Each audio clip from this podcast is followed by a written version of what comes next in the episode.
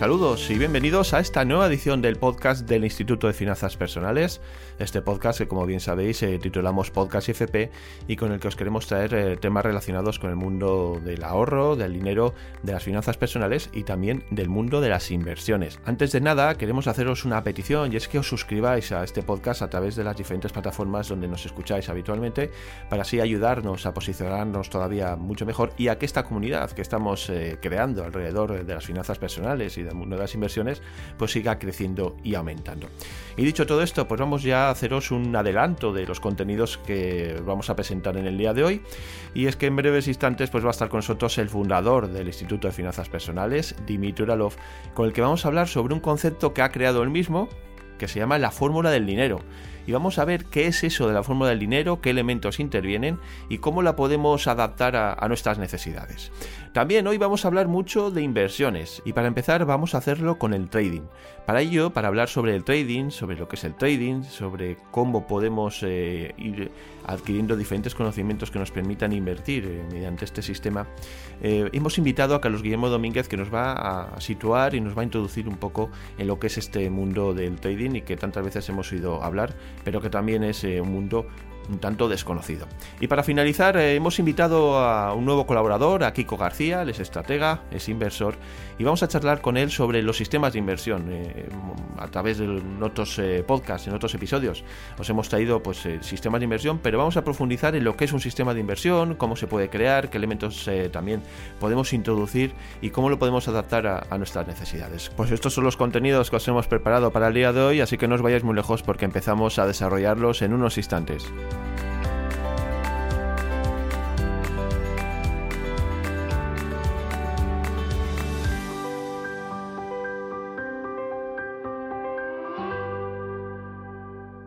Pues entramos en materia y lo vamos a hacer eh, con Dimitri Oralov, con el fundador del Instituto de Finanzas Personales, que ya nos está escuchando. Hola, Dimitri. Hola, Esteban. Un placer un día más estar aquí con todos vosotros. Hoy vamos a hablar del dinero como esa herramienta con la que intercambiamos valor, que al final, pues la mayor parte de las personas eh, tienen en cuenta, pues eso, la cantidad o el dinero que sacamos del cajero, lo que tenemos en nuestra cuenta corriente. Pero hoy me gustaría incidir en lo que es la llamada fórmula del dinero y, más concretamente, Dimitri, ¿cómo podemos definir la fórmula del dinero? ¿Qué es la fórmula del dinero?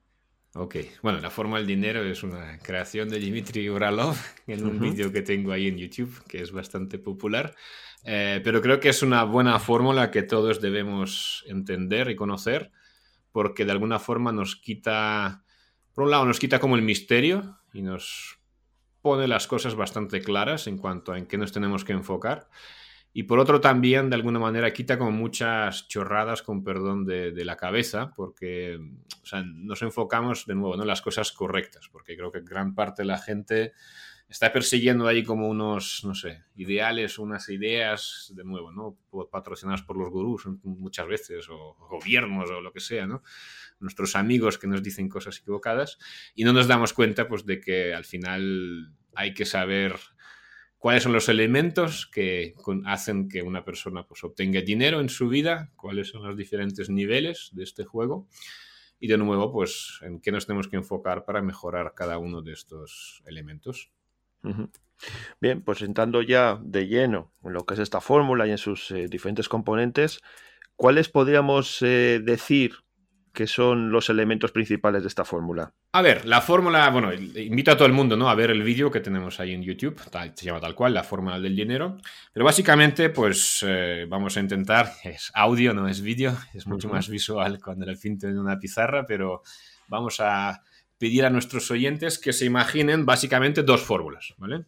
La primera es una fórmula, digamos, del de cómo se consigue el dinero en el aspecto profesional, ¿vale? Donde básicamente tenemos tres elementos, ¿vale? Por un lado tenemos el T, ¿no? La T, el tiempo.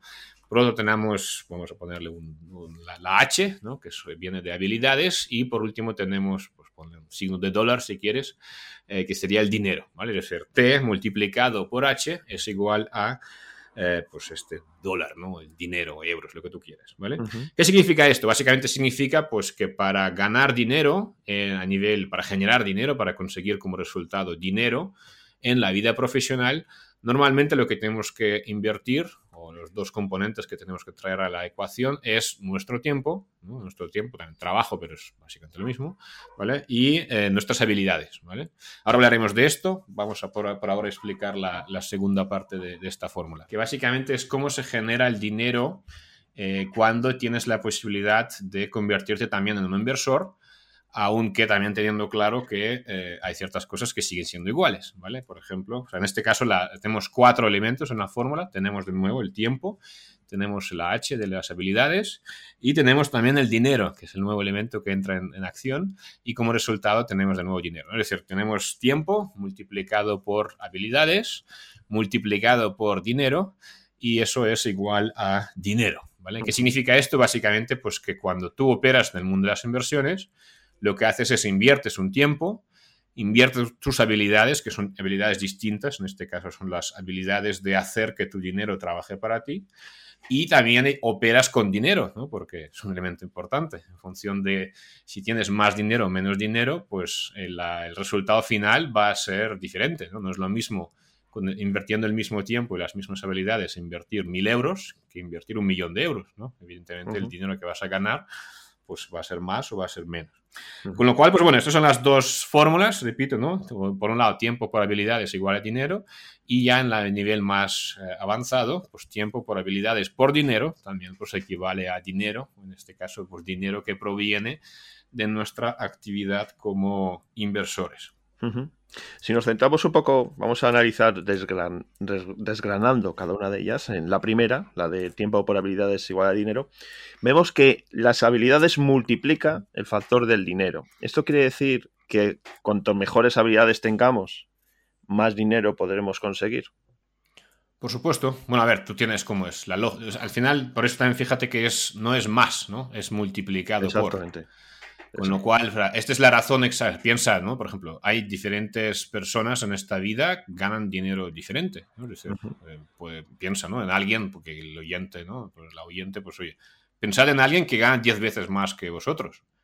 No trabaja más tiempo que vosotros, ¿no? O sea, no, es imposible probablemente, salvo que trabajes muy, muy poco, ¿no? Con lo cual, o sea, seguramente gana 10 o 100 veces más que tú. ¿Por qué?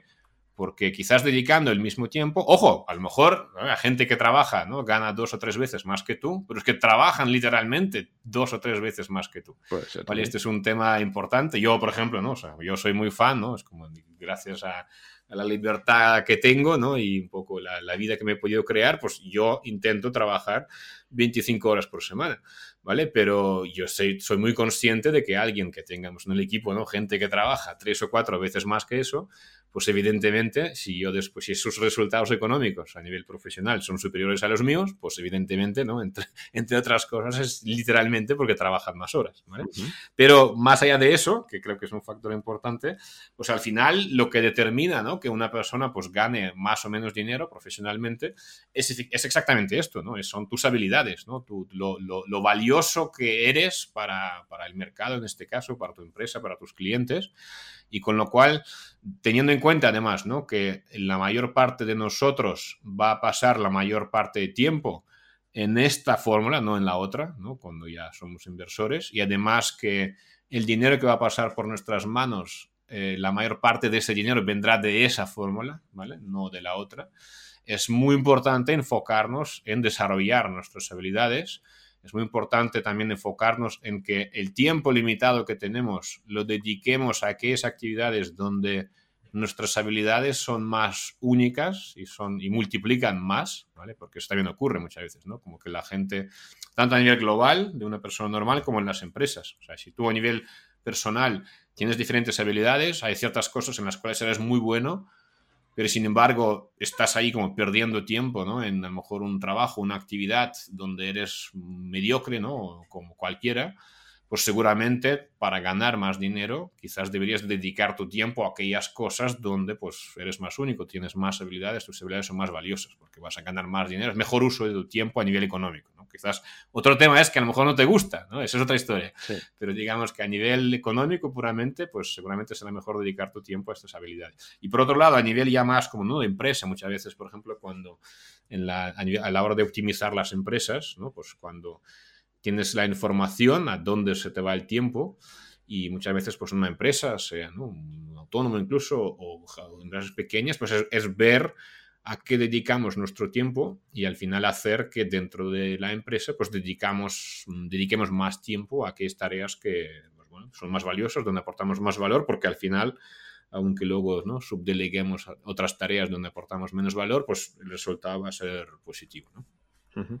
Bueno, eh, ha señalado que esta primera fórmula es un poco la que pasamos eh, más tiempo la mayor parte de la gente, porque para dar el salto necesitamos desarrollar pues otros tipos de habilidades y tener dinero, ¿no?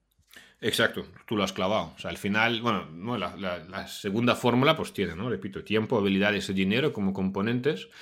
Y justamente un poco nos indica, pues tal cual lo acabas de decir, ¿no? Hay como tres grandes tres grandes lecciones que podemos sacar, ¿no? Es decir, primera lección pequeña es que, a ver, el tiempo es un recurso limitado. Si gran parte de tu tiempo lo dedicas a tu actividad profesional, que, es buena idea, sobre todo si tu patrimonio es pequeño, porque de ahí es donde va a salir el, dinero, eh, al final no te queda tanto tiempo, ¿no? Es decir, sí, bueno, pues tomar la elección de dedicar el tiempo disponible y quitarlo del sueño de hacer deporte o de estar con tu familia, ¿vale? O sea, pero el tiempo es limitado, oye, las horas son las que son y, bueno, la gente que va ocupada, ¿no? Sabe cómo funciona, ¿vale? Exacto. Con lo cual, mm, pues bueno, para dedicarte a las inversiones hace falta tiempo y si tu tiempo es limitado y te queda poco, pues cuidado, ¿no? Porque realmente pues, es un componente, ¿no? O sea, no, no sería absurdo pensar que puedes conseguir grandes resultados, ¿no? Al otro lado, digamos, de la fórmula, sin este tiempo, ¿no? Y si quieres, bueno, ahora, ahora, hablamos de esto un poquito más si quieres en la siguiente pregunta, ¿no? Pero digamos, el tiempo está ahí, ¿no? Y normalmente tu tiempo no hay tanto tiempo, ¿vale? Con lo cual es lógico que no obtengas mucho dinero porque es que no, inviertes tampoco mucho tiempo. Segundo tema es el tema de las habilidades, ¿no? En este caso, las habilidades para ganar dinero en el mundo de las inversiones son muy distintas, no son las mismas, es otra H, que en la primera fórmula. Y justamente una de las principales razones por la cuales la primera fórmula es tan importante es que es mucho más fácil para mucha gente desarrollar, o mejor dicho, apalancarse en las habilidades que tiene profesionales, ¿vale? Es mucho más fácil ganar dinero en lo que tú eres bueno que desarrollar las habilidades de, en este caso, necesarias para sacarle más dinero a ese dinero. Y como la mayor parte de las personas, desgraciadamente, porque no es algo que les guste tampoco, ¿no? O sea, solo buscan el resultado, no se toman el tiempo directamente ni, ni no es como no, no, no es lo suyo, ¿vale? Eh, ¿Qué ocurre? Que es que sus habilidades a nivel de inversiones pues no son tan destacables. Por lo tanto, por eso también obtienen, ¿no? Es como, por eso obtienen peores resultados que otras personas que sí que de alguna manera pues mezclan o directamente juntan, Su, que su actividad profesional al final es el mundo de las inversiones. Los grandes inversores en realidad están arriba, ¿no? Están dedicando su tiempo y su habilidad es la habilidad de, pues, en su campo particular, hacer más dinero con, dinero, ¿no? Por lo tanto, es como, pues, bueno, es, importante entender que, que, esto es así, o sea, nos guste o no, es así, no es lo mismo, ¿no? Yo puedo jugar al fútbol, me puedo gustar, pero nunca voy a poder competir con un profesional, pues, porque es que nuestras habilidades son totalmente distintas.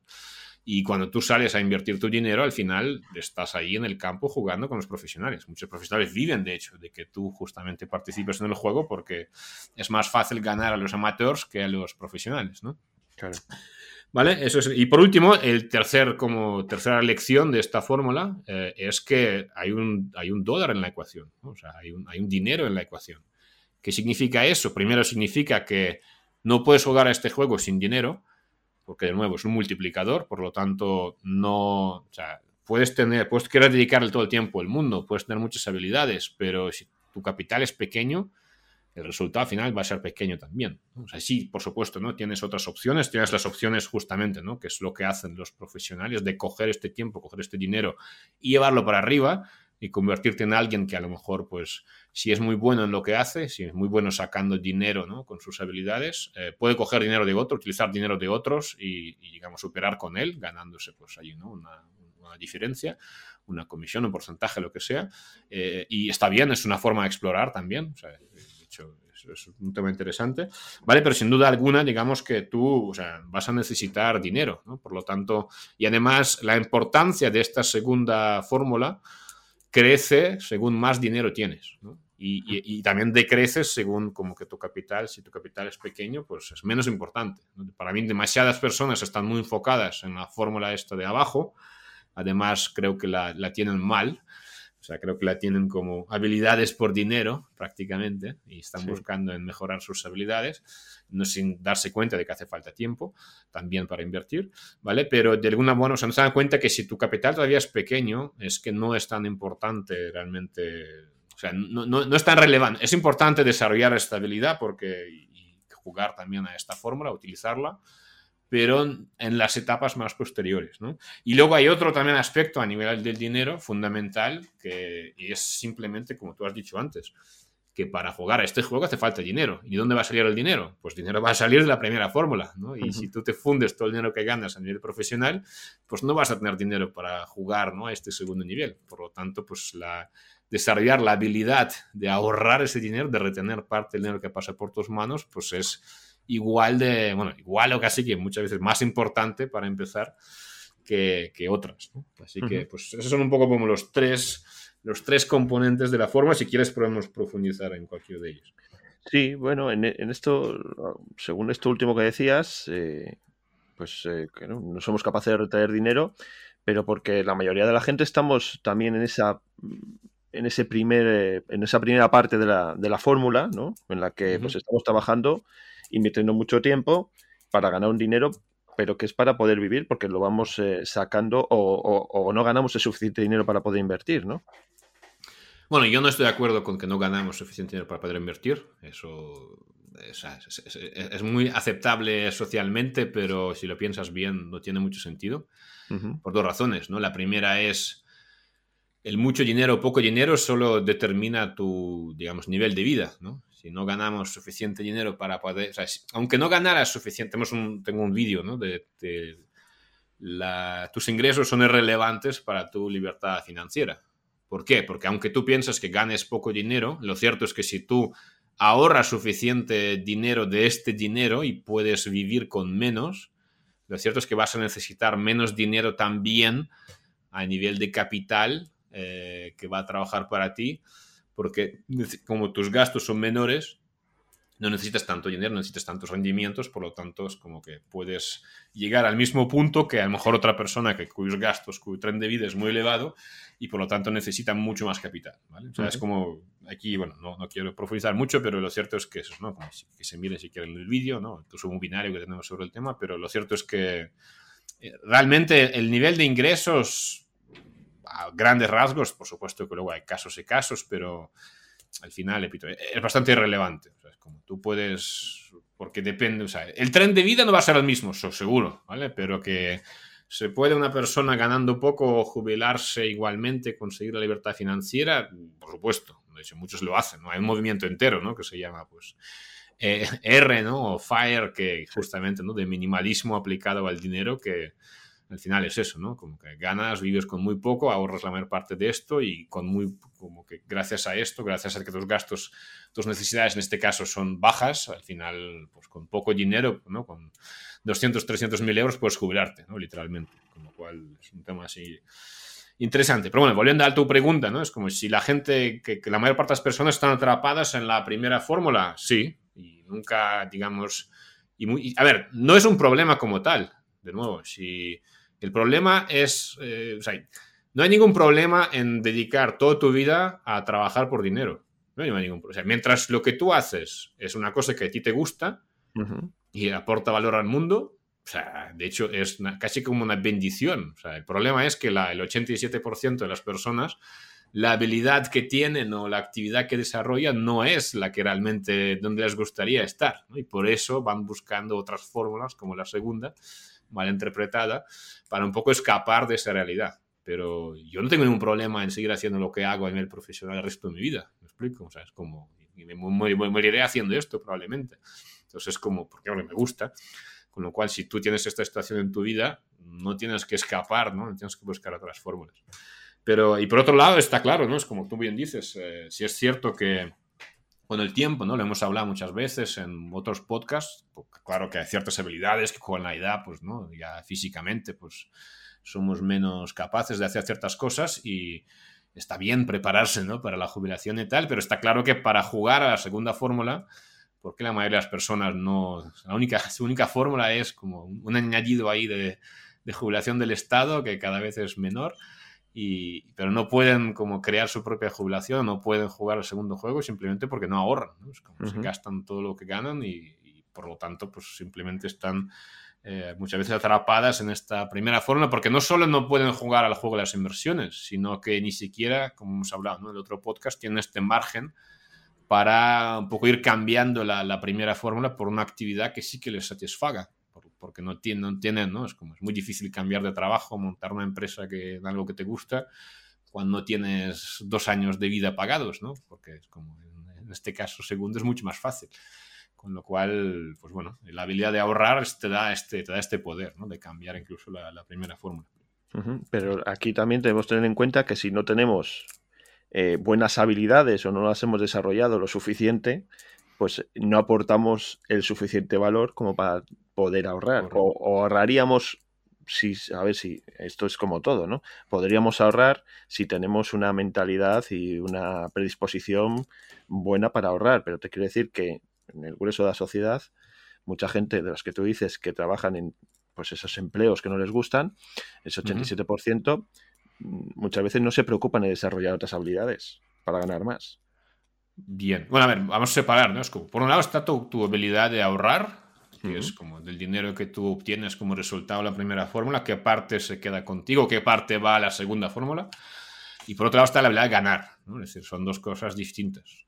No, no, entiendo, o sea, no tiene relación, ¿no? Es como puedes estar en un trabajo de, de, mierda que no te gusta nada y ahorrar igualmente. De hecho, repito, ¿no? R, por ejemplo, estos movimientos, muchas, muchos de ellos están basados en un trabajo bien pagado donde estás sacándole partido a tus habilidades que son altamente valoradas por la sociedad y aunque no te guste no pasa nada porque lo haces durante 5 o 10 años, obtienes el capital que necesitas y ¡pam! You're out, ya está, fuera. ¿Vale? Eh, luego hay gente que sí, sí, o sea, puedes como, puedes... Es relevante si te gusta o no te gusta el trabajo. El tema es, aquí en este caso, pues cuánto ahorras de lo que ganas. ¿no? De hecho, para mí, justamente, es todavía más la, la tragedia humana, ¿no? O sea, si dices, vale, me gusta lo que hago, voy a hacerlo el resto de mi vida. Pues mira, no ahorro. Bueno, vale, pero te lo pasas bien, ¿no? Es decir, tu vida es un, placer, porque al final, pues yo qué sé, ¿no? Vives 24 horas al día lo que te gusta hacer, el trabajo te gusta, tu ocio te gusta, ¿no? O sea, bien, económicamente no tiene sentido y ciertas habilidades que ahora disfrutas van a desaparecer en el tiempo, a ver qué vas a hacer en la jubilación. Bien, sí, eso es una buena pregunta, pero la tragedia es menor. Pero la absoluta tragedia es hacer un trabajo que no te gusta y ni siquiera aprovechar bien el dinero que ganas con él, que te podría dar pues esa libertad o este margen para cambiar un poco ¿no? de gestor de trabajo, etc. Y, lo estamos literalmente despilfarrando ¿no? en como cosas absurdas de la sociedad de consumo que no es más que eso, ¿no? O sea, es para mantenerlos ahí adormecidos y, y pues sigamos haciendo lo que no nos gusta, ¿no? Pero en cuanto a habilidades, repito, o sea, si nos vamos a ganar dinero, ahí sí, o sea, es como cada uno de nosotros debe ver en qué somos buenos y qué cosas de las que somos buenos aportan valor a la sociedad, porque ahí está la palanca de mejorar el resultado, ¿no? O sea, porque sin duda alguna, ¿no? Es lo que decía, lo al principio, o sea, tú puedes hacer, dedicar mucho tiempo, mucha gente se queja, ¿no? De las jornadas interminables de trabajo duro y, ¿no? O sea, por supuesto, es horrible sobre todo cuando esas jornadas se realizan en un trabajo donde las habilidades que se precisan son bajas, ¿no? O son muy populares, hay mucha gente que puede como sustituirte en ello. No hace falta ser brillante para trabajar en McDonald's, ¿no? O trabajar en una caja de un supermercado, con todo el respeto, por supuesto. A todas las personas que están ahí. Pero, de hecho, una muy buena forma de ver si lo que estás haciendo es algo que, se, que es como necesita habilidades más altas o más bajas, es ver si eh, con todo el avance tecnológico que tenemos hoy en día en el mundo, tu trabajo es o no fácilmente sustituible, ¿no? Si la tendencia es que poco a poco, ¿no? O sea, ¿por qué el trabajo de un cajero o cajera en un supermercado no es como ¿no? de grandes habilidades, porque ya están sustituyéndolo los robots, ¿no? En muchos países, ¿no? Ya tienes la opción de tú mismo hacerte el checkout este, ¿no? Tú mismo te pasas la, la, compra del súper y te pagas con la, ¿no? la tarjeta. O con... Entonces, como que ahí está, ¿no? La, la, demostración de ello. ¿Vale? Pero sin embargo, es como si tú vas a las habilidades donde son difícilmente sustituibles y donde más están dispuestos ¿no? a pagar más por ello, pues ahí sí que vas a sacarle más partido a nivel de ganar dinero pues de, del tiempo que dediques. Con lo cual, aunque dediques muchas horas, ¿no? O sea, si esas horas van a un trabajo poco cualificado y peor pagado, pues por supuesto que muchas veces es más, pues ganar mucho, ¿no? Dos, tres veces más, dedicando a veces incluso, ¿no? Menos tiempo, curiosamente, eh, si las habilidades que aplicas y que utilizas pues son de, las más, valiosas y por las que pagan más. Bueno, pues hoy aquí hemos querido traeros eh, esta fórmula del dinero, esta fórmula creada por Dimitri, bueno, pues hemos querido un poco eh, aclararlos cómo, aclarar cómo puede funcionar eh, el dinero, ¿no? Y cómo podemos llegar a él y qué diferentes métodos podemos luego de, crear más dinero.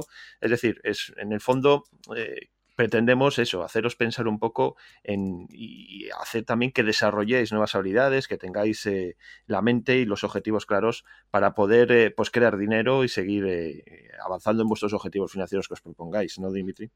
Correcto. Yo si quieres rápidamente, para que nos hemos alargado hoy, pero hemos hablado bastante de la primera fórmula y está bien, porque realmente es la fórmula que, que es la realidad de la mayor parte de las personas y además es la fórmula más importante. Repito, la mayor. O sea, no, no, te vas a hacer rico con la segunda fórmula, te vas a hacer rico con la primera. Y es así como se hacen los ricos, a pesar de lo que te digan los gurús, ¿no? el 99% de las fortunas en este mundo se genera arriba, ¿no? arriba sí ponemos fórmula bajo la otra. La primera fórmula se genera el dinero realmente, ¿vale? Eh, pero si hablamos de la segunda, que es donde se va la mayor parte de las personas, eh, con los cantos de las sirenas de los gurús, ¿vale? De nuevo, ¿no? Es simplemente como recordar a las personas, uno, ¿no? Está el tiempo ahí, ¿vale? Tiempo es necesario. Si tú dedicas poco tiempo, el resultado va a ser peor, ¿no? Con lo cual, muchas veces no lo veas como algo que vas a poder hacer sin mucho tiempo, hace falta tiempo, hace falta tiempo para hacer las propias transacciones o las cosas que hagas con tu dinero y hace falta tiempo para desarrollar las habilidades, ¿vale? Porque las habilidades, que es la segunda componente, son necesarias y, también, ¿no? Es como sobre todo cuando tu dinero es pequeño, tu capital es pequeño, en la primera etapa deberías, tu tiempo no lo vas a poder cambiar porque seguramente ya estás trabajando full time y no te queda mucho tiempo disponible. Eh, dinero, probablemente, si no tienes mucho dinero, ¿dónde tienes que trabajar en la parte de las inversiones? En las habilidades, desarrollar las habilidades porque eh, el empujón a esta fórmula, el resultado final, lo van a dar en la primera etapa las habilidades. el dinero no, tienes mucho, el tiempo tampoco. Según va creciendo el dinero, ¿no? O sea, según va ahí, ¿no? Es como eh, ahí es donde vas a, ¿no? según van creciendo tus habilidades, de nuevo, si creces en habilidades y vas creciendo con dinero gracias al ahorro, pues poco a poco vas a poder ganar más dinero, pero de nuevo, recuerda que hace falta dinero muchas veces para, para trabajar aquí en esta parte, con lo cual, pues más importante todavía generar este ahorro, ¿vale? Pero bueno, de nuevo, eh, hay algunas cosas si no hemos mencionado en el vídeo este de YouTube, creo que lo, explico bastante bien, así que simplemente invitar a la gente a que utilice esta fórmula, creo que tiene bastante sentido común y que se enfoque en aquello que realmente es importante. Pues dicho queda, Dimitri, ahí, como decía antes, ahí está la fórmula de dinero y como bien dice Dimitri, ahí estaría bien que la, que la gente, que nuestros oyentes eh, la puedan ir aplicando para, ir logrando pues, esos objetivos financieros que se propongan. Eh, Dimitri, pues un placer tenerte un día más con todos nosotros. Bueno, el placer es mío, como siempre. Gracias también, porque así vamos, vamos mejorando un poco, ¿no? Incluso las, las cosas que hemos creado a lo largo de los años y ciertos conceptos y tal, pero aquí hablando contigo, pues les vamos puliendo, les vamos sacando todo el brillo. Eso es. Ese es el objetivo final que tenemos. Pues nada, pues un abrazo muy fuerte y nos escuchamos en el próximo podcast. Un abrazo.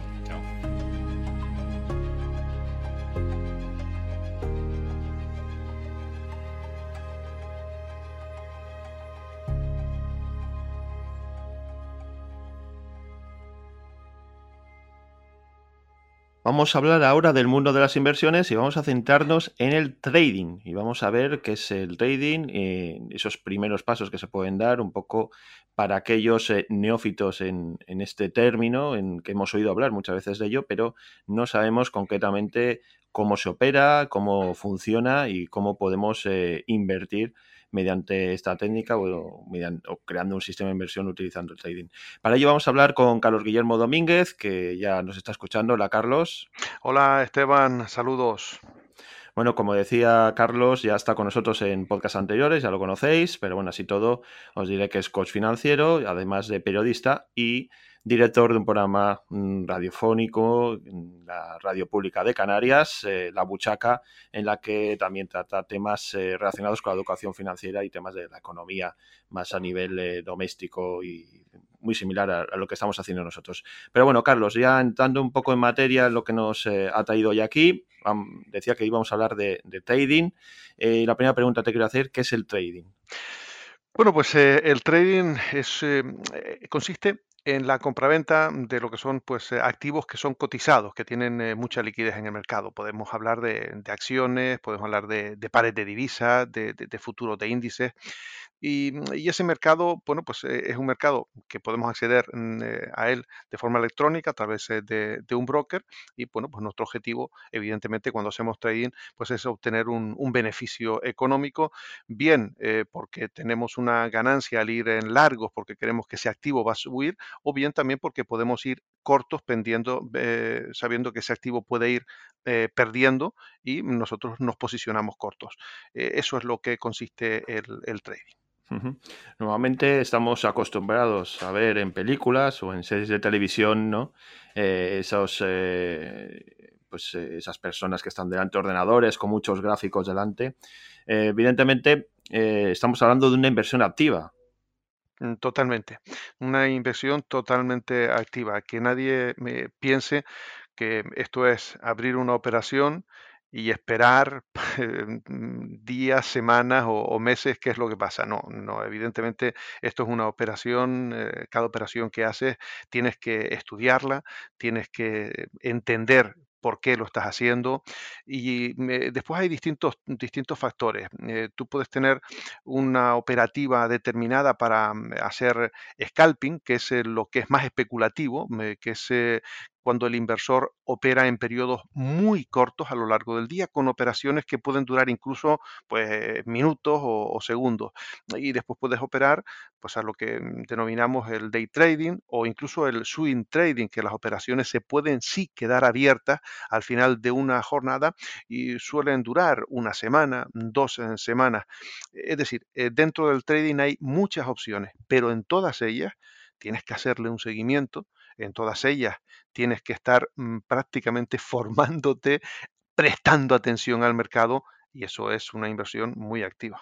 Bueno, cuando hablamos de inversiones, una parte muy importante siempre es la gestión del riesgo, ¿no? Es eh, pues una eh, parte fundamental para evitar precisamente perder pues ese capital o, que estamos eh, invirtiendo para intentar conseguir esa rentabilidad que buscamos, ¿no? En este caso, hemos hablado ya en este programa de, riesgos, de gestión de riesgo en otros sistemas de inversión. En el trading, ¿cómo lo podemos concretar, esta gestión del riesgo? Eh, es curioso, pero lo primero para la gestión del riesgo es hacerlo con conocimiento de causa, hacerlo formándote. Primero formarse, prepararse antes de empezar a operar. Y una vez ya tengas esa, mm, ya tengas esa formación, lo que sí sería importante es mm, eh, tener tu plan de, inversión, tu plan de trading en la gestión eh, monetaria en la cual no puedes arriesgar más de un porcentaje del valor total de tu cuenta. Normalmente y como media podemos decir que en cada operación no se debe arriesgar más de un 1%. Eh, también hay que tener en cuenta un concepto que algunos se olvidan a la hora de hacer trading y es fundamental y es el stop loss. ¿Qué es el stop loss? El stop loss es un límite que tú pones en una operación por si esa operación va en tu contra y es un límite de pérdida que puede tener esa operación. Esto no es pura matemática. No mm, eh, la lectura de los gráficos, por mucho que sepas, el mercado em, puede variar e ir en contra de lo que uno piensa. Pues este stop loss va a hacer que la pérdida que tengas esté limitada. Si no se tiene ese stop loss, pues la pérdida puede ser muy grande e incluso terminar pues acabando con la cuenta del trader. Incidías tú en el tema de, la formación, ¿no? De formarse eh, y pues actuar con conocimiento de causa, o sea, no empezar de cero y no guiarnos por los que nos, lo que nos digan otras personas. En este caso, el trading es mucho más arriesgado que otros sistemas, que pueden ser más a largo plazo, como la inversión en bolsa o inversión en fondos índice, quizás, donde tú depositas un dinero y es pues más pasivo, ¿no? Aquí es todo lo contrario y aquí sí que recomendamos, y desde el IFP también lo hacemos, que, os forméis, que sepáis de primera mano lo que estáis haciendo y que no os dejéis eh, engatusar eh, por cualquier persona o cualquier gurú que os diga que ganar dinero es muy fácil. En estos tiempos en los que Internet eh, nos propone anuncios muy a menudo en los que parece que ganar dinero es tan fácil, pues bueno, desconfiar, huir de todo ello y buscar esa formación que, en un momento dado os, os concrete y os lleve a, actuar de una manera consciente, realista y con conocimiento de causa. Eh, seguimos avanzando, Carlos. Incluso, eh, incluso, con eso que comentas, Esteban, sí, con eso que comentas, a mí hay una, eh, un ejemplo que me gusta poner. a, mucha gente nos gustan los coches. Eh, y nos gustan, bueno, pues los coches de carrera. Eh, los vemos incluso en competición, la Fórmula 1, y bueno, vemos, vamos a hablar de la, de la mítica Ferrari. Bueno, pues eh, todos pensamos en algún momento qué guay sería pues estar en un Ferrari. Bueno, si nosotros no tenemos la preparación adecuada, aunque hagamos, hayamos tenido un coche en el que pues vamos pues a la velocidad máxima permitida por una autopista, nos vamos a un circuito, y no podemos sacarle la velocidad máxima a ese Ferrari. ¿Por qué? Porque no estamos capacitados, no estamos preparados. Por muy fácil que nos vea, que nos parezca hacerlo mm, eh, y verlo en, la pantalla de televisión o en los circuitos. Es decir, todo requiere una preparación y mm, el trading es como coger un Fórmula 1 y ponerlo a máxima velocidad en una recta. Si no estamos preparados, los riesgos son evidentes. Por lo tanto, eh, mucha precaución a la hora de, acceder al tema del trading. Sí, y al hilo de todo esto, pues podemos decir que el trading ese ya lo comparas tú con la Fórmula 1 y es precisamente eso, ¿no? Es como el nivel superior dentro del campo de las inversiones, ¿no? Podemos invertir eh, pues eso, en, fondos índice, que es muy pasivo. Podemos empezar a hacer nuestros pinitos con acciones utilizando un broker online en el que vamos haciendo seguimiento, comprando y vendiendo, pero ya el trading ya es algo mucho más serio y mucho más complejo. Sí, evidentemente. Lo que pasa es que cuando empecemos a entenderlo, eh, podemos eh, convertirnos a lo mejor con el trading en convertirlo en una herramienta que nos ayude a, lo mejor a otro tipo de inversiones que no sean eh, tan activas. me explico. Hablaba de las acciones. Si nosotros sabemos entender los gráficos, sabemos interpretar los gráficos en un momento determinado, podemos aprovechar mm, esa información que nos pueden dar los gráficos y lo que es el análisis técnico unido con el análisis fundamental para mm, saber si podemos entrar en una mm, operativa, en un fondo de inversión, por ejemplo, de un sector determinado, porque analizamos las empresas, los gráficos de las empresas punteras y vemos que efectivamente tienen una gran tendencia alcista. Entonces, en ese momento pues eh, podemos optar por una intervención, por una inversión más pasiva en otros, eh, en otro tipo de inversión, que no es el trading, pero hemos leído, hemos interpretado eh, el gráfico y nos hemos aprovechado de esa información. Otra cosa diferente es ver el gráfico y directamente a través de un broker operar de forma especulativa en, el, trading, en ese, en ese valor. Hay una cuestión que es importante, Esteban, y es saber a la hora de interpretar el, el trading cómo está ese activo, si ese activo está en lo que denominamos un soporte o una resistencia. ¿Qué es un soporte y qué es una resistencia? Bueno, pues una resistencia es eh, una zona donde cada vez que el dinero, el valor llega ahí, a ese precio, pues nos rebota hacia abajo es una, mm, es una línea mm, eh, que, puede, que mm, podemos interpretar eh, principalmente en gráficos eh, ya más grandes de, de, un día, de una semana, en la que vemos que a lo largo del tiempo, cuando el precio llega a esa zona, no sube, no lo rompe y suele rebotar hacia abajo. y después lo que es el soporte. El soporte es lo contrario, es un es un valor de ese precio por la zona baja que cada vez que el precio suele llegar por esa zona, ¿eh? suele rebotar hacia arriba. Y es muy importante conocer eh, lo que es el soporte y la resistencia, aunque vuelvo a insistir, no es ciencia exacta, porque eso nos va a dar una ventaja estadística a la hora de poder invertir en ese momento. Si tenemos que invertir en un activo y tenemos una zona concreta de soporte o de resistencia, tendremos una ventaja estadística normalmente de un 70 a un 30, entre un 70, sí, un 70% de ventaja a favor y un 30 en contra de que lo que nosotros pensamos suceda. Mm, si lo cogemos en mitad de ese canal, pues ahí puede pasar cualquier cosa. Por lo tanto, la ventaja estadística a nuestro favor será menor en esa mitad del, canal. Puede parecer un poco mm, complicado, pero mm, cuando ya lo vemos y vemos esos canales, que incluso lo podemos eh, con un broker, podemos dibujarlo, podemos ver el canal exactamente. Y hay tres tipos de canales. Sería el canal alcista, el canal bajista y el canal lateral. El canal alcista es cuando podemos unir eh, mínimos crecientes, es decir, el precio toca mínimos cada vez más altos, un mínimo creciente. Entonces, eso lo unimos y, nos, y genera una recta que nos indica la base de ese canal eh, alcista. Por contra, el canal bajista tendría máximos decrecientes. Los máximos decrecientes nos marcarían pues ese canal, en la parte superior de ese canal eh, bajista. Y por último tenemos el canal lateral donde vemos que los mínimos y los máximos prácticamente suelen estar en la misma zona, aproximadamente. Y eso es una interpretación que podemos ver para ver si hay un valor es alcista o bajista y después una máxima. Nunca ir en contra de la tendencia. Si detectamos que un activo está en un canal alcista, pues no ir a invertir en corto, es decir, contra esa tendencia alcista, o al revés, si está en un activo en un canal bajista, no vamos a invertir pensando en que va a, subir porque iríamos en contra de la tendencia y nuestras probabilidades estadísticas de conseguir eh, rentabilidad disminuirían ostensiblemente. Bueno, estamos viendo cómo a través del trading podemos eh, interpretar pues todos esos gráficos que muchas veces nos resultan complicados, sobre todo para la gente que no está muy, muy familiarizada con todos ellos, ¿no? Pero en el fondo, como bien dices, eh, Carlos, eh, es eh, todo se basa un poco en una formación, en tener cierto conocimiento de lo que tenemos delante y al final no resulta tan complicado como parece, pero al final y en el fondo todo requiere de un conocimiento previo. Eh, bueno, hablabas ahora de mercados, tanto laterales, alcistas y bajistas, y vamos a ir ahora un poco en analizar pues, los diferentes activos según esa tendencia que podemos establecer en, el gráfico, ¿no? Según si puede ser en el día, eh, ¿no? en, una semana. Eh, ¿Qué franja se suele manejar? Mm, bueno, podemos eh, encontrar varios tipos de, trading.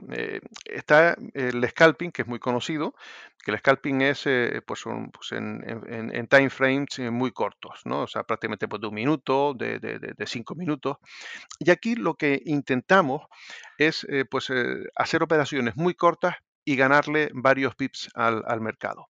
Hay que reconocer que el, que hace scalping eh, tiene que estar muy atento a todos los movimientos del mercado. Y también mm, tiene un riesgo mm, importante y es que en este tipo de time frame lo que son las eh, estrategias de, análisis técnico no son tan fiables porque puede sorprendernos mucho el, mercado y a lo mejor pensamos y vemos claramente que se va a dar una, una figura de análisis técnico y no, no se reproduce porque hay mucha intervención también de, robots y es, muy complicado.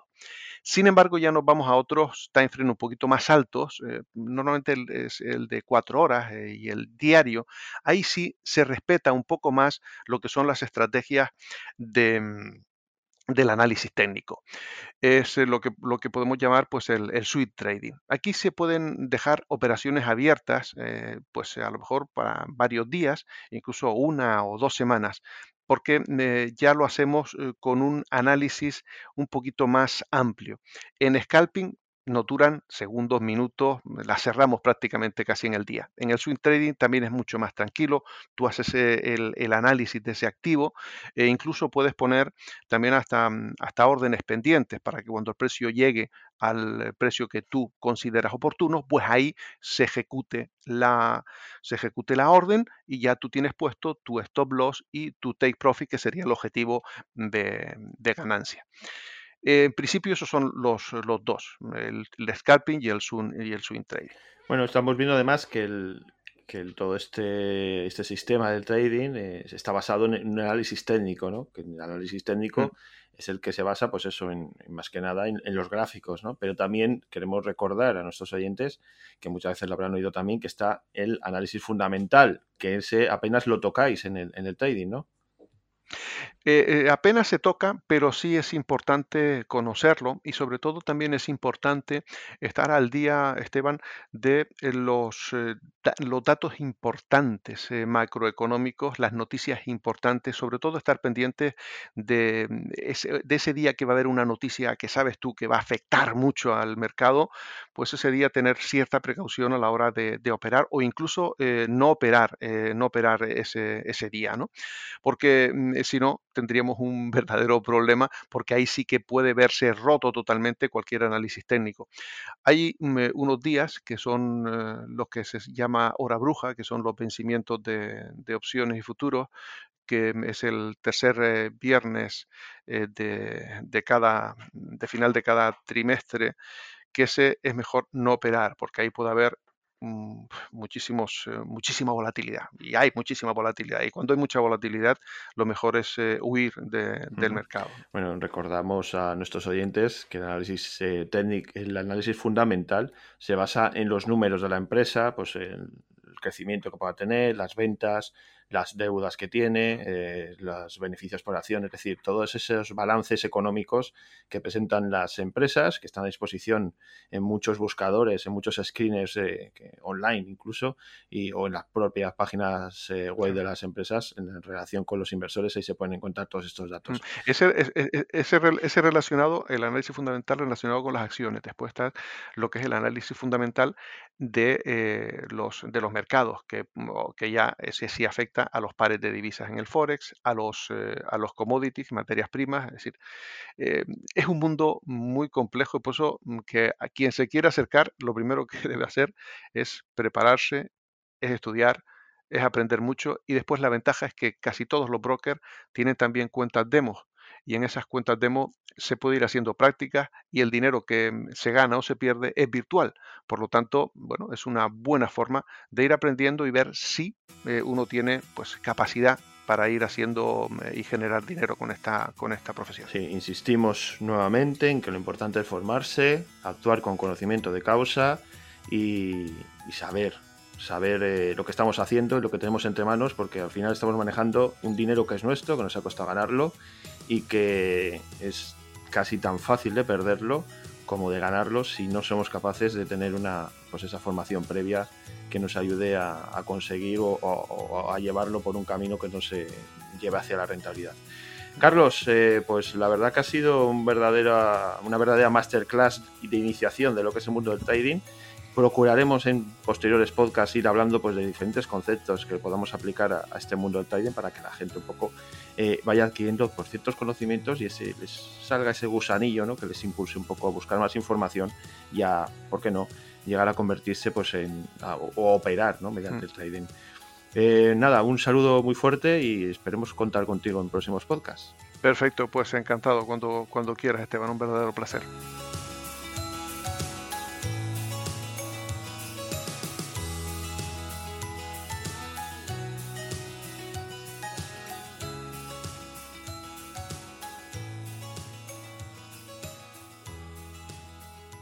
Continuamos hablando de inversiones y en este caso nos vamos a centrar en, los sistemas de inversión.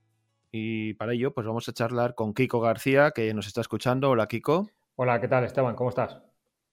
Bueno, Kiko es inversor, estratega y además es el coordinador del Club del Inversor, del CDI, del que tantas veces hemos hablado en este espacio. Pues bueno, Kiko, la primera pregunta es, ¿qué es un sistema de inversión? Bueno, pues si lo llevamos a nivel muy alto, para que todo el mundo lo entienda, eh, pues sería como ese conjunto de reglas que nos establecemos a la hora de invertir, como las reglas básicas o la guía, una guía, una serie de preguntas eh, a nivel básico para hacer inversiones que deberíamos tener en cuenta para, a la hora de invertir. ¿no? A la hora de hacer cualquier inversión, pues deberíamos tener una serie de criterios establecidos antes de saber si esa inversión es buena o mala para nosotros. ¿no? Y esto es lo que podría ser un sistema de inversión. Esto lo podemos complicar, como veremos un poquito más adelante, todo lo que queramos, pero por definición es el conjunto de reglas que nos establecemos a la hora de invertir. Bueno, bajándolo más a tierra, eh, entre esas preguntas que dices que nos deberíamos hacer, por ejemplo, ¿cuáles podríamos eh, preguntarnos para ir configurando ese sistema de inversión?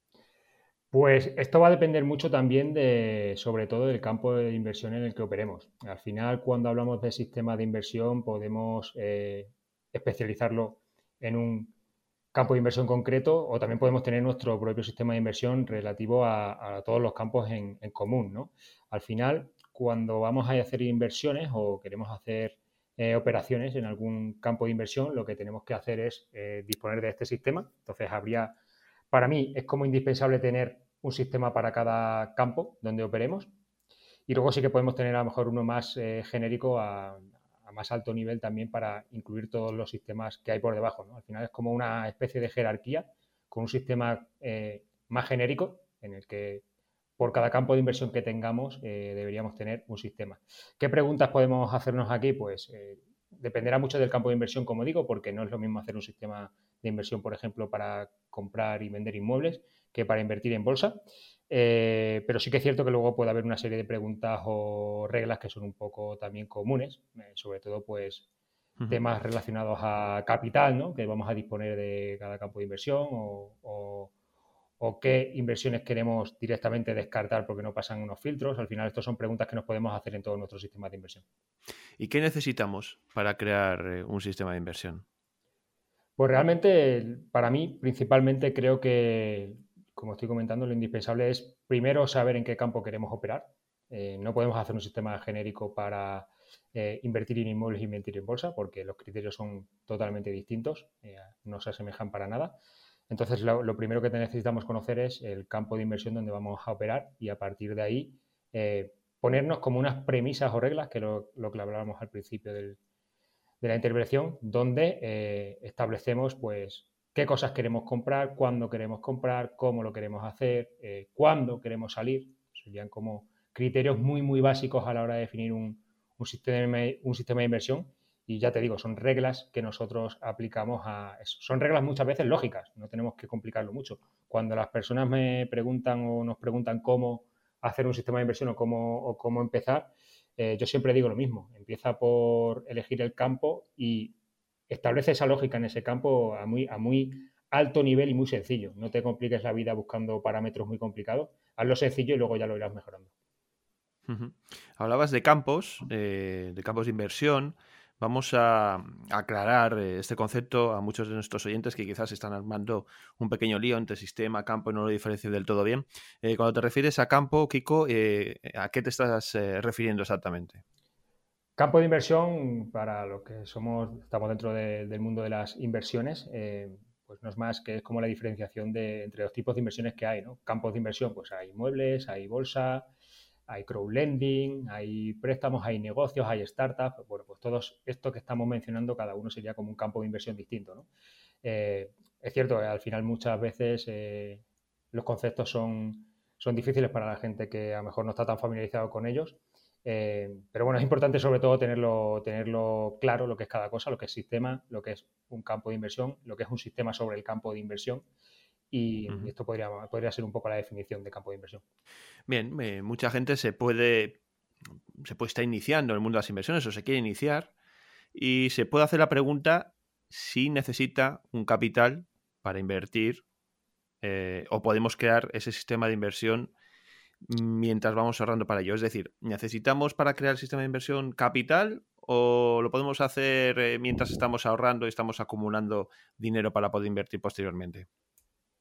Sí, Esteban, para mí eh, y sobre todo para la gente que, a lo mejor no tiene capital o está eh, acumulando ese capital para invertir pues, en próximos meses o, en, el posterior año, se puede hacer como a, modo de aprendizaje, ¿no? No hace falta tener capital para crear el sistema de inversión. De hecho, para mí como los pasos eh, básicos o digamos un orden, para establecer un orden, yo iría creando el sistema de inversión desde un principio, porque esto te va a permitir primero eh, conocer el campo específico de inversión en el que estás operando más a fondo, porque vas a tener que estudiar eh, ciertas cosas para hacer ese sistema un poquito más complejo. ya te digo, puedes empezar pues muy básicamente haciéndote las preguntas como más comunes dentro de ese campo de inversión, pero una vez que vas entrando más a fondo en ese campo de inversión concreto, pues te irás preguntando eh, más cosas, ¿no? Más cosas específicas de ese campo. Eh, esto sirve para ir aprendiendo y para ir poniéndolo en práctica incluso sin capital. Es decir, yo puedo ir estableciendo mi sistema de inversión y salir a la calle a probar si ese sistema de inversión es correcto. Véase, por ejemplo, inversión en inmuebles. Pues si nosotros queremos comprar inmuebles de X características, nosotros ya podemos crear nuestro sistema de inversión orientado a, esta, a este tipo de operación que queremos realizar, ¿no? Y no hace falta disponer ya del capital para saber si ese sistema de inversión funciona o no, o para probarlo. Podemos empezar a probar ese sistema de inversión sin tener ese capital saliendo a la calle y tomando acción, ¿no? Bueno, eh, llegados a este punto, hemos configurado lo que es el sistema de inversión, ¿no? Lo que es, eh, qué necesitamos.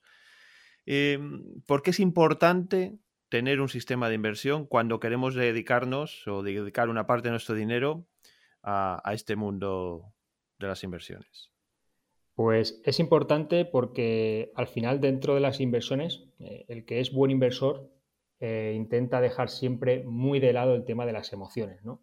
Y, ocurre en muchas ocasiones que, sobre todo gente más inexperta, que no, que no tienen a lo mejor los criterios establecidos o este sistema de inversión que estamos hablando, Ocurre que cuando inviertes un dinero y, se da una situación que no tienes controlada, las emociones entran mucho en juego, ¿no? Y es importante tener ese sistema de inversión porque son como las reglas, eh, las barreras que tú, te que tú tienes y te vas, que tienes que respetar. Al final es, es como si tú, es como si fuera para ti la ley, ¿no? Eh, yo tengo una serie de premisas que tengo que cumplir. Si a mí me llega una inversión de un campo que no cumple alguna de esas premisas, evidentemente eso está este, eso si yo me respeto mi, sistema de inversión y me respeto a mí mismo y no me engaño esa inversión debería estar eh, descartada por completo aunque solo fuera un parámetro vale entonces para qué sirve ese sistema de inversión pues obviamente para evitar eh, situaciones desagradables o comprometidas cuando se dan en el mundo de las inversiones y esto es bastante frecuente que no tenemos controladas porque si tú tienes un sistema de inversión definido y te riges por él lo que vas a conseguir es no salirte del guion que tienes establecido si mañana te sale una operación mal y no tienes un sistema, lo que puede ocurrir es que hagas una mala venta, por ejemplo, por no tener esa, parte en el sistema definido. Si no tienes esas reglas definidas, lo que va, lo que va a ocurrir es que vas a, actuar emocionalmente e irracionalmente, ¿no? como humanos que somos. Y te va, seguramente te va a llevar a cometer más errores. Con un sistema de inversión bien definido y respetándolo, esto es imposible que pase. Es cierto que al final cuando tienes un sistema de inversión, pues eh, esto es como todo, no, no, creo un sistema de inversión el día uno y ya me vale para, el resto de la vida. Esto lo tendrás que ir adaptando también un poco a la situación, al mercado, a los ciclos que hay, pero eh, sí que es cierto que sin esto, sin esta herramienta, es mucho más fácil hacer malas operaciones y de hecho está demostrado que el porcentaje de errores con, inversiones eh, sin sistema de inversión es mucho más alto que cuando tienes un sistema de inversión. ¿Y qué pasos podemos seguir para, para configurarlo eh, este, este sistema de inversión? Bueno, pues aquí dependerá también un poco del, nivel en el que nos encontremos, si eres un inversor un poco más experto o eres más eh, nuevo o, reciente en, el campo. Eh, como he dicho antes, si, tu caso es el segundo, el de ser más reciente y no tienes mucha idea de dónde empezar, quizás lo, lo, más sencillo es establecerte como la lógica, ¿no? Es, bueno, ¿cuándo compraría yo este activo? ¿Cuándo vendería yo este activo? ¿Qué tengo que hacer si pasara esto en el mercado? Son como preguntas muy lógicas y son muy genéricas y eso pues podría ser eh, la primera, los primeros pasos para crearlo, no hay que irse mucho más allá. Como decía antes, es cierto que una vez que vas eh, ahondando en ese sistema y vas poniéndolo en práctica sobre todo, vas llevándolo a la calle, a la acción, te vas dando cuenta de otras muchas cosas que no tienes controladas y que deberías tener, ¿no? Y son al final reglas que vas incluyendo en ese sistema de inversión para afinarlo y hacer como una especie de, espiral creciente en la que al final empiezas con una espiral muy pequeñita, pero con el tiempo y con la acción lo vas haciendo más grande para, crearlo. Si ya eres una persona que tienes un sistema de inversión, pues al final es, esto es como, ya digo, es como esta espiral que vas eh, haciéndola crecer hasta que llega un momento que tienes el sistema como perfecto, por así decirlo, y es eh, que ves que ese sistema lo has probado, lo has testado, te, te, está funcionando y lo tienes puesto en marcha y no tienes que tocar nada más, ¿no? Simplemente es monitorizar que todas las variables y, reglas que tienes establecidas pues están controladas y no, quedan desfasadas pues por los ciclos de mercado o porque hay alguna, algún cambio en alguna de las variables que tengas establecidas. Y al final es eso, no, hay que hacer mucho más. O sea, no hay, que, no hay como una, no hay como pasos o una guía genérica, es seguir tu instinto, seguir la lógica, sobre todo al principio, y tú mismo te vas a ir dando cuenta cuando vayas poniéndolo en práctica de qué es lo que está bien y qué es lo que está mal. Y la mejor manera de, de crearlo o de irlo organizando es eh, poniéndolo por escrito, es decir, eh, coger un cuaderno, una libreta y empezar a escribir los pasos, estos pasos, estas, eh, este sistema que queremos llevar a cabo en nuestras inversiones. Sí. Mejor por escrito. Sí, Esteban, acertadamente, como dices, lo mejor es tenerlo todo por escrito, pero como todo en la vida, al final lo que tienes escrito queda reflejado y lo puedes ver todos los días si te lo pones delante.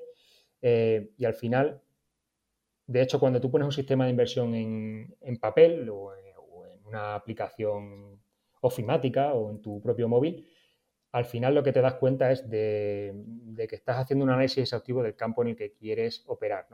¿Y esto qué te permite? Pues te permite ver, porque en la mente parece que lo tenemos todo, pero muchas veces eh, nos olvidamos de cosas, ¿no? Pero cuando tú reflejas esto en texto, o en papel o en, alguna aplicación, te das cuenta de las cosas que te faltan.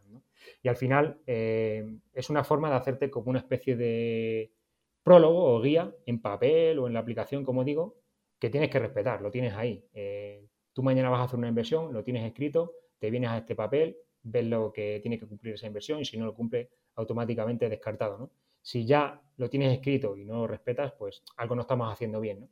Entonces, eh, es muy recomendable tenerlo por escrito, pero sobre todo porque la mente humana no está preparada para tenerlo todas las variables al mismo tiempo hay como puestas en, alerta, ¿no? Siempre hay alguna que se te olvida a la hora de la verdad. Además, como decías antes, es eh, un continuo aprendizaje, ¿no? Supongo que al principio eh, se caen en, errores que se van corrigiendo y se va puliendo ese sistema a medida que vamos adquiriendo experiencia en ese campo, ¿no? Que vamos, eh, en el que estamos invirtiendo. Sí, se caen en errores que no, que no tenías previsto. también encuentras variables o reglas que ni siquiera conocías por la, por la inexperiencia, ¿no? Al final la experiencia es un grado y, esto te lo va dando también y es aplicable también al sistema de inversión a la hora de, tanto de crearlo eh, como de mejorarlo. Evidentemente, cuando vas tomando acción, eh, lo que te vas dando cuenta es de muchas cosas porque como realmente se aprende y esto se mejora, es tomando acción, saliendo a la calle, hablando con otras personas, comparando con otros inversores que están haciendo lo mismo que tú en estos campos y es la forma de, mejorar. Obviamente no se podemos tener, y hay que, hay que decírselo a los oyentes desde un principio, no vas a tener el sistema perfecto el primer día. Eh, esa idea hay que quitársela de la cabeza, hay que quitarse ese miedo también o esa pereza a no hacer un sistema de inversión y establecerlo pues como algo lógico a la hora de invertir, que debería ser como el ABC del inversor, ¿no? el crear un sistema de inversión. Y Entonces hablábamos de las emociones, del control de las emociones, de cómo este sistema eh, la creación de un sistema de inversión nos va a ayudar a actuar con cabeza en lugar de, hacerlo con el corazón en determinados momentos, lo que nos va a evitar eh, pues eh, precisamente lo que hablamos ahora, ¿no? de caer en errores. Pero una vez que sabemos, lo tenemos por escrito, somos conscientes de, que no debemos caer, dejarnos guiar por las emociones, ¿cuál sería la mejor forma de aplicar este sistema de inversión que nos hemos creado? Bueno, pues la mejor forma, em, al final, a ver, el, tema de las emociones es algo que es muy difícil de controlar y esto conlleva un trabajo personal. Ya no, ya no hablamos solo de las, de las inversiones, en cualquier campo de la vida o cuando te enfrentas a algún problema, las emociones aparecen aquí, ¿no? Si lo, si lo llevamos o lo extrapolamos al sistema de inversión, que es el tema que estamos tratando hoy, al final es una parte que eso siempre va a estar ahí, pero hay que, intentar, actuar como un robot en este sentido. Yo siempre hablo de, de y cuando hablo del sistema lo relaciono con robots, con informática, porque tú no ves a un ordenador operar con emociones. Pues en las inversiones un inversor debería ser igual, debería tener esa parte de, las emociones totalmente controlada, no dejarse llevar por las emociones. Y si hay una situación que te es desfavorable y tú tienes un sistema, tienes que ser fiel 100% a ese sistema. No vale de nada tener un sistema y luego no respetarlo. Eh, no hay una, no hay una guía o pasos para no caer en la tentación de, actuar con emociones. Esto al final es entrenamiento, también es experiencia y obviamente la persona que no ha operado en un campo de inversión nunca, pues tendrá esos miedos y barreras propias de la, primera inversión, ¿no? que todo el mundo hemos tenido cuando hemos pasado por ahí.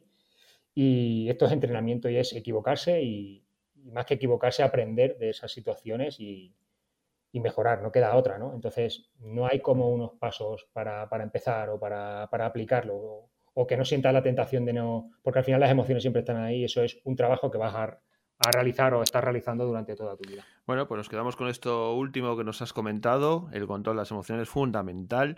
Eh, os recomendamos que si no conocéis el Club del Inversor, pues os deis una vuelta, os informéis, porque puede ser una buena vía para comenzar en el mundo de las inversiones, a empezar a formarnos en ese mundo de las inversiones que mucha gente desconoce, pero que es lo primero que quiere hacer, y, pues eh, empezar a crear este sistema de inversión que puede ser eh, al final la, respuesta que estamos buscando al éxito final en nuestras eh, inversiones. Kiko García, pues un placer eh, tenerte por primera vez en este podcast y estamos seguros que vamos a, a volver a escucharte en próximas entregas. Pues muchas gracias por la invitación Esteban y espero veros próximo. Un abrazo a todos los oyentes.